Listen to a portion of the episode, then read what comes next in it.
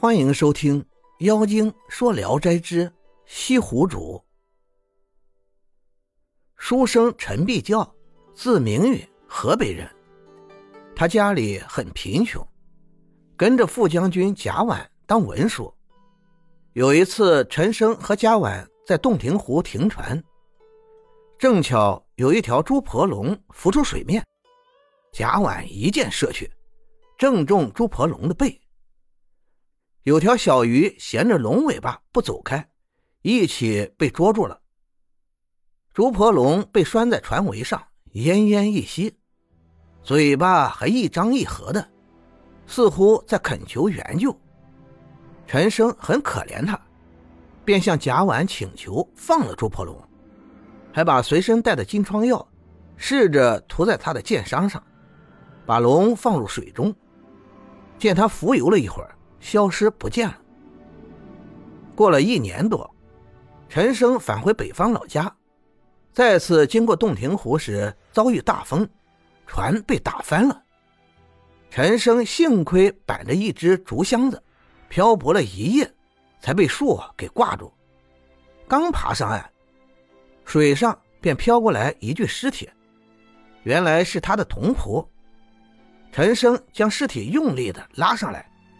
童仆早已经死了，陈生伤心悲哀，面对着尸体坐下歇息，看着前方，只见小山起伏，一片翠绿，青青的细柳在风中摇曳，没有一个行人，也无法问路。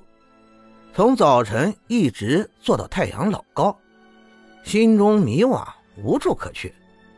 忽见童仆四肢微微动了动。陈生高兴地给他按摩，不一会儿，童仆吐了几斗水，一下子醒了过来。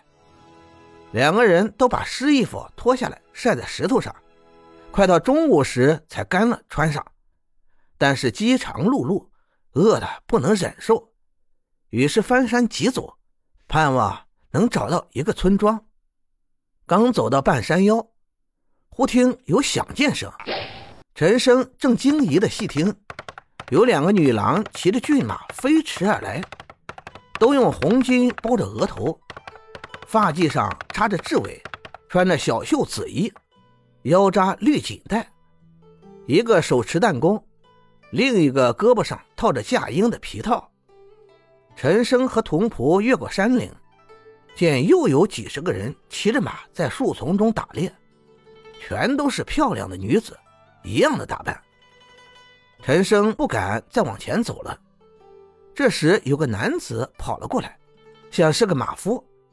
陈生便向他打听，马夫说：“这是西湖主在守山打猎。”陈生讲了自己的来历，并且告诉他自己和童仆都很饿了。马夫解下包裹，拿出干粮给他，嘱咐说：“赶快远远的躲开。”犯了西湖主的家，要被处死的。陈生害怕，急忙就下山了。忽然看见一片茂密的树林中，隐隐约约透出殿阁。陈生以为是庙宇，走近一看，粉白的围墙环绕着，墙外是一道溪水，红漆大门半敞开的，有座石桥通向大门。陈生扒着门往里一看，楼台水榭高耸入云，比得上皇家花园，又怀疑是富贵人家的园亭。陈生犹豫着走了进去，古藤挡路，花香扑鼻。走过了几道曲栏，又是一个院子，几十株高大的垂杨，枝条轻拂着红色的屋檐，山鸟一叫。花片齐飞，深院微风吹过，榆钱飘飘的落下。陈生赏心悦目，恍如进入了仙境。穿过一个小亭，有架秋千，高入云间，秋千索静静地垂着，杳无人迹。陈生怀疑自己已经走进了闺阁，惶恐的不敢再往前走。一会儿，听见从大门外传来了马蹄声，似乎有女子的笑语。陈生和童仆忙藏在花丛里。过了不久，笑声渐渐走近。听一个女子说道：“今天打猎的运气不好，猎物太少了。”又一个女子说：“要不是公主射下来几只飞燕，几乎是空劳人马。”不一会儿，几个红衣女子簇拥着一个女郎到亭上坐下。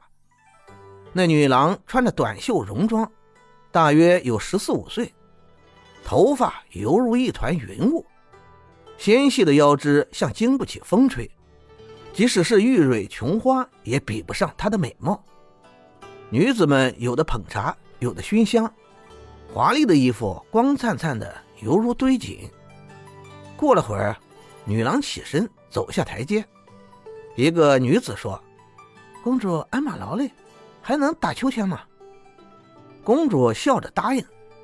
女子们有的架着肩膀，有的搀着胳膊，有的提着裙子，有的拿鞋，把公主扶上了秋千。公主伸开雪白的手臂。脚下用力，像轻轻的飞燕一样直入云霄。